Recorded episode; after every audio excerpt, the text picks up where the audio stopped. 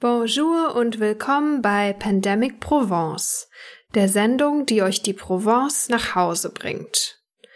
Heute reisen wir mit euch in die Vergangenheit der Provence und reden über die Zeit, als die Römer dort waren. 600 Jahre lang war die Provence eine römische Provinz. Armin begeistert sich besonders für römische Geschichte und deswegen hat er mit dem britischen Historiker und Autor Harry Sidebottom dazu gesprochen, denn er hat mehrere Bestseller über das alte Rom geschrieben und unterrichtet Geschichte an der Universität Oxford. Doch bevor es mit dem Gespräch losgeht, das auf Englisch stattgefunden hat, besuchen Armin und ich noch zur Einstimmung die beeindruckenden Ruinen von Glanum. Wir sind jetzt in Glanum. Das ist eine keltische, hellenistische und später römische Stadt im heutigen Südfrankreich in der Nähe von Saint-Rémy de Provence. Und die Stadt wurde 120 vor Christus gebaut. Und wir stehen jetzt gerade vor zwei erhaltenen Gebäuden. Das eine ist das Mausoleum und das andere ist der Torbogen der Stadt. Und es ist wirklich beeindruckend. Also die sind sehr, sehr groß, sehr hoch gebaut und an dem Mausoleum sind äh, dramatische Szenen in den Steinen eingemeißelt. Man sieht irgendwie eine Schlange und ein paar Löwenköpfe, soweit ich das erkennen kann. Ein Pferde- und Menschenkampfgewurstel. Armin, was ist dein Eindruck?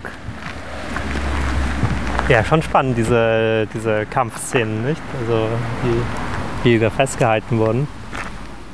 Was da alles mit drauf ist. Köpfe und Engel und. Oder? Das sind doch Engel da oben. Und getrennte Köpfe und. Kämpfer, die sich verteidigen, Kämpfer, die auf die, die jene, die sich verteidigen, raufhauen. Und da ist im, Heu, äh, im Stein drin dieser massive Sockel. Wow. Ich finde es auch sehr faszinierend, dass es einfach so alt ist und immer noch erhalten. Stimmt, wenn du denkst, so jedes Mal, wenn es dann hagelt oder sonst was. und hier ist so eine Inschrift, hier ist nur ein A drinnen. Hier steht, dass es das einen, einen Schrein für den Keltengott Glanis gab, der mit einer Heilquelle in Verbindung gebracht wurde. Vielleicht heißt die Stadt deswegen Glanum. Spätestens im Laufe des dritten Jahrhunderts vor Christus errichteten Griechen hier ein Handelszentrum mit Namen Glanum. Ausgehend von Marseille wuchs der griechische Einfluss durch Händler, die die Rhone hinaufzogen. Sie brachten ihr Alphabet mit, in dem auch der lokale keltische Dialekt verschriftlicht wurde und ihr Baustil.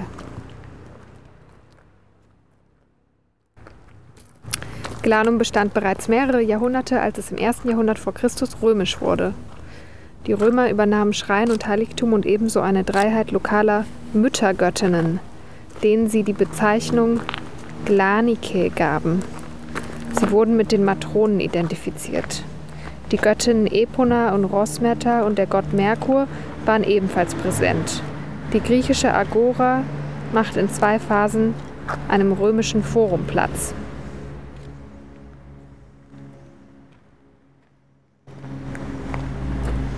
Ja, es gab hier also Thermen, einen Triumphbogen, verschiedene Tempel. Vermutlich gab es auch einen Glanum-Staudamm, der die Kolonie mit Wasser versorgte. Schau dir diesen tollen Bogen an. Und dann wurde Glanum 260 im Alemannensturm zerstört und später aufgegeben. Die Einwohner siedelten einige Kilometer weiter nördlich in der Ebene an der Stelle des heutigen Saint-Rémy de Provence. Ja, der Torbogen ist auch richtig toll. Diese Verzierungen innen und dieses Detailgrad, dass sich der noch erhalten hat. Ein Wahnsinn. Und dann in diese Landschaft. Trocken, aber mit Olivenbäumen. trocken, aber doch grün manchmal. Nicht nur wir waren von Glanum beeindruckt. Auch Harry Sidebottom sagt, es sei der beste Ort in der Provence, um römische Geschichte in Südfrankreich zu erkunden. Jetzt erzählt er wieso. Um, probably my favorite place to go and follow the Romans in the whole of Provence is a site called Glanum, which is just outside the small town of Saint-Remy de Provence. And it's a wonderful site on a beautiful hillside. And it's, it's almost like Pompeii in that the, the houses are still there up to several feet of wall. And it's an interest, it's, it's to me perhaps the most fascinating site in the whole of Provence because it both is and isn't Roman. It was built before the Romans um, took over Provence, and yet the buildings are quite recognizably Mediterranean. They're, they're rectangular, they're built out of stone, there's a paved street. Um, and then when the Romans take over, you can almost see the winners and losers of the locals adapting to the new rule as some of the houses take over houses next door and, and the alteration of the plans. And then two local families build what are called now by the French les antiquités um, just outside Glanum, which, and they build um, a triumphal arch in the Roman style and a mausoleum to a local family who've been given Roman citizenship. Um, I think Glanum is possibly, of many, many uh, possibilities, it's kind of my favourite site in the whole of Provence for the Romans. The the arch you're referring to, there's um, a lot of stories on that, right? Yeah, it's um, it's a remarkably enigmatic monument because uh, it's strange that the conquered people would put put up an arch almost celebrating possibly their own conquest. It's very easy to see why the great arch, much bigger arch at Orange, is there because it's the Romans celebrating the defeat of a northern of northern tribes, the Cimbri and Teutones. But quite why the locals have adapted Roman culture to such an extent that they put up archers, which usually, if put up by Romans, are celebrating the defeat of people just like the locals. It, it's a very, very interesting monument. And is there a particular reason why uh, there are so many Roman monuments here? Absolutely. Um, the Romans had a very long history um, in Provence. I mean, it first comes to their attention in 218 BC when Hannibal famously marches from Spain across the Pyrenees through what is now Provence and over the Alps. And then for the next hundred years, the Romans campaign, send armies into Provence to keep the military road between Italy and Spain open. And finally, in 121 BC, they actually formally take over Provence as a directly administered Roman province. and from then onwards, it remains Roman, directly ruled by Rome, for about 600 years, till about AD 476. Oh wow, that's that's a very long time. Very long time, and they had an incredibly deep influence. Um, for them, Provence becomes almost Italy outside Italy. It is they have dozens of provinces, but they refer to it as the province, and it's heavily Romanized. The inhabitants take to speaking Latin. Uh, an awful, tens of thousands, an awful lot of Roman legionary veterans are settled in Provence. It's to a Roman, Provence is just like going through Italy, really.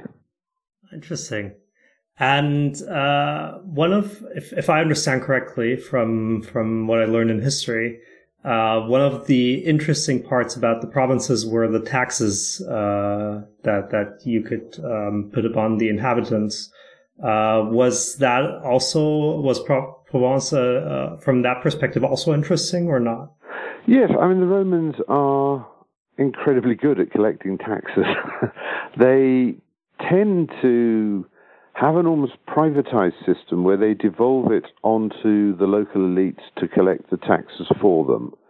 It's actually a very efficient way of doing it for the Romans because they don't have to invest in a large government bureaucracy to extract taxes from provinces.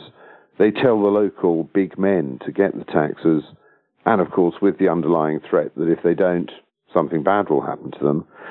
But it works well for the local elite because they their status is underwritten by Rome. So it works very well for the local elite, it works very well for the central Roman government. It actually works very badly, of course, for the normal taxpayers because they're exposed to a great deal of corruption and extortion um, because it's in the interest of the local elite to extract rather more taxes than Rome actually wants. Was it was it a province that was more uh, trying to uh, break free, or was it uh, did they arrange themselves? The standard trajectory of Roman conquest and imperialism, which actually is seen very much in Provence, is the initial conquest is absolutely hideous, and an awful lot of people are killed, an awful lot of people are enslaved. And then there tends to be unrest about a generation afterwards, 20 to 30 years afterwards, presumably when a new generation have grown up, but they haven't forgotten their previous freedom. But after that, the provinces, including France, tend to settle down. Um, Roman taxes are are heavy for the ancient world, but I mean they're incredibly light compared to the modern taxes we pay. And Romans become very embedded. The idea of Rome becomes very embedded, what we call Romanization. The locals don't forget that they are Gauls or Celts or whatever, but they also take on that identity merges with a Roman identity. So we don't tend to see attempts to overthrow Rome from within after the first generation or so. You mentioned earlier that they um, there there's a lot of monuments in, in the region. Is this part of it? And where um, where is it most visible? Um, yeah, Provence has, I think, apart from Sicily, more great Roman monuments than any other part of the empire.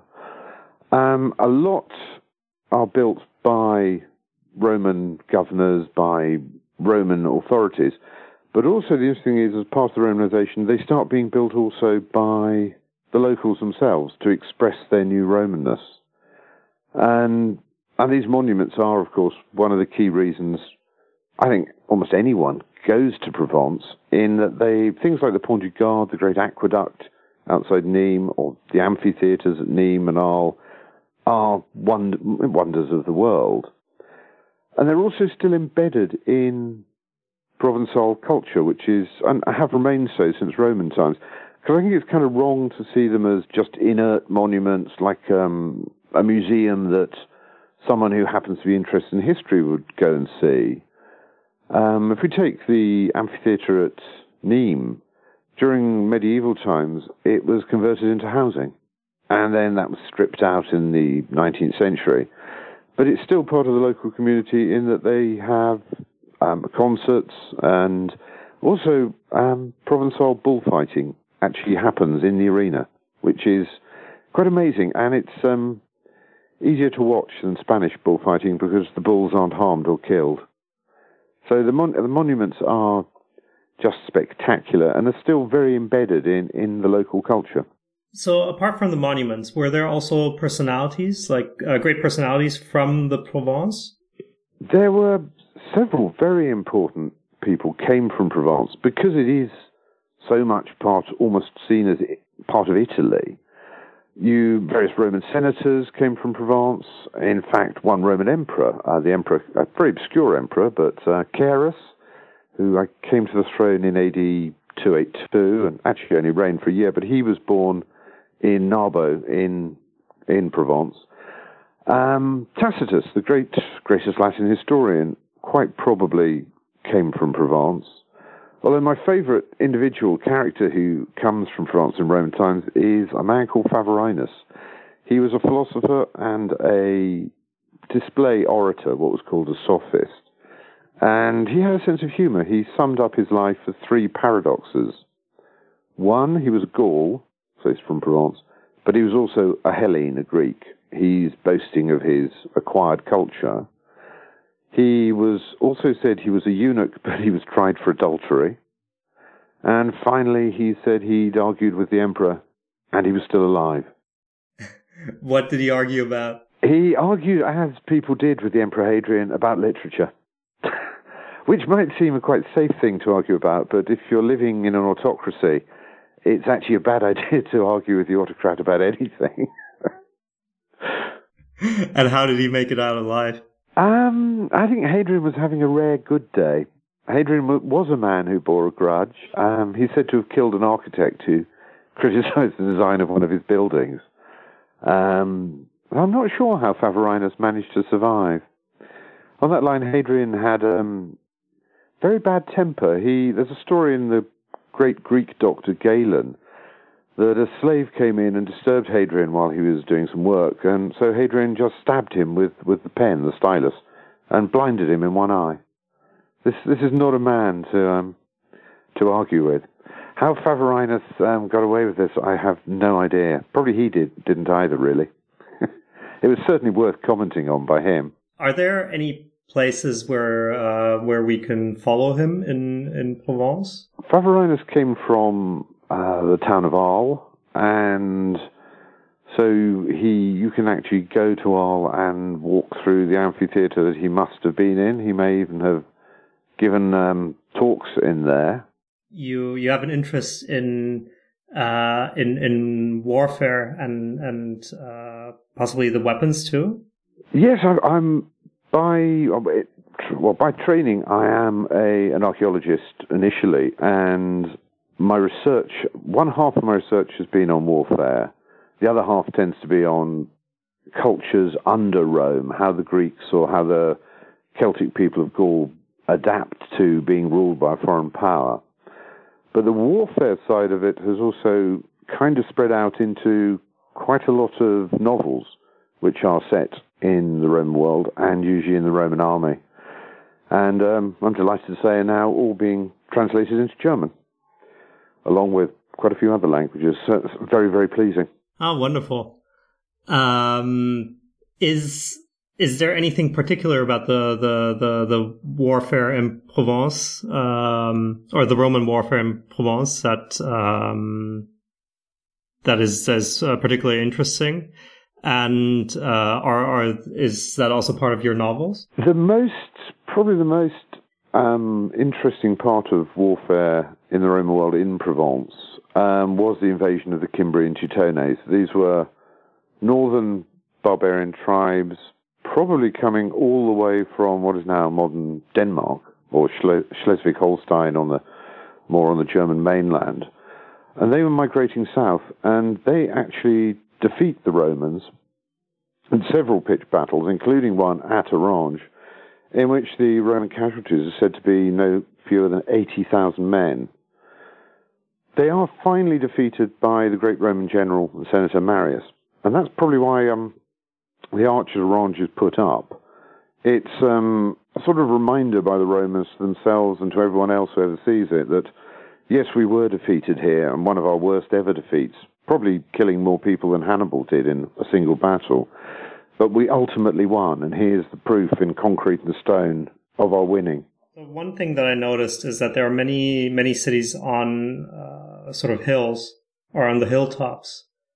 And it, to, to me, it seems just like not the most convenient way to, to, to build a city. Um, so, um, I, I was thinking, is there a particular reason that they're on the hilltops? And was that reason possibly the Romans or did that happen later? Quite a lot of um, settlements are on hilltops in Provence. Um, a lot of the Celtic, what we call oppida settlements, before the Romans arrive, are on hilltops. Um, and they're on hilltops for defense. It's incredibly inconvenient to have your, your town on top of a hill, but it's very much easier to fend if it's on top of a slope. Now, the, one of the interesting things is that in the Roman period, settlements tend to move down into the valleys off the hilltops because of the famous Roman peace, the Pax Romana. Uh, but the interesting thing is that once Roman rule ends in the late 5th century AD, settlements once again start to move on top of hills for defense again. So, in a way, the Romans could be seen in the ancient and medieval world almost as an interlude of peace between two periods of endemic warfare. So, this must have been a very prosperous time uh, uh, for for for the people, despite the taxes. Indeed, the Roman the Romans do set up an incredibly um, prosperous time in Provence while they're there. Um, as far as I can remember, from about the first three centuries of Roman rule, there are no wars at all happening in Provence. I mean, it's not until the late 200s AD when you get some barbarian raids get through as far as Provence. And then, really, there's another 100 to 150 years of peace. So, although the downside of being ruled by Rome are the taxes, and I suppose for the initial generation or two, that loss of political independence, the upside is security. The Romans, unlike European colonial empires of the 19th century, didn't really have a civilizing mission statement to go out and you know, impose civilization on the world. Their, the mission statement of their the justification of their empire was always peace. We bring peace. You pay the taxes, we will defend you. Uh, and that is sort of the, the bottom line of Roman justifications of their own empire. And did they take anything special from Provence?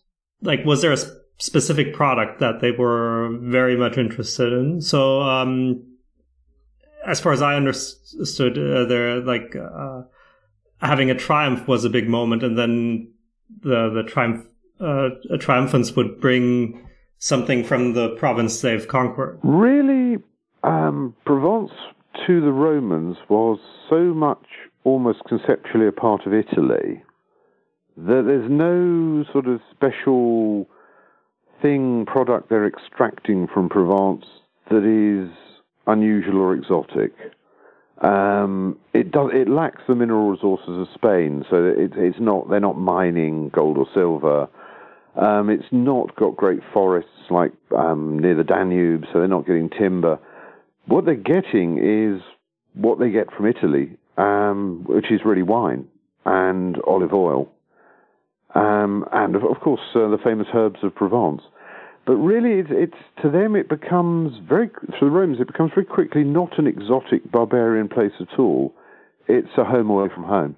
Most of Provence was a senatorial province, if I understood correctly, and Alpes-Maritimes was an imperial province. Uh, did that have a big impact? This is probably in the later parts of the of the history of Romans in the Provence, right? The split between senatorial and imperial provinces is actually incredibly interesting.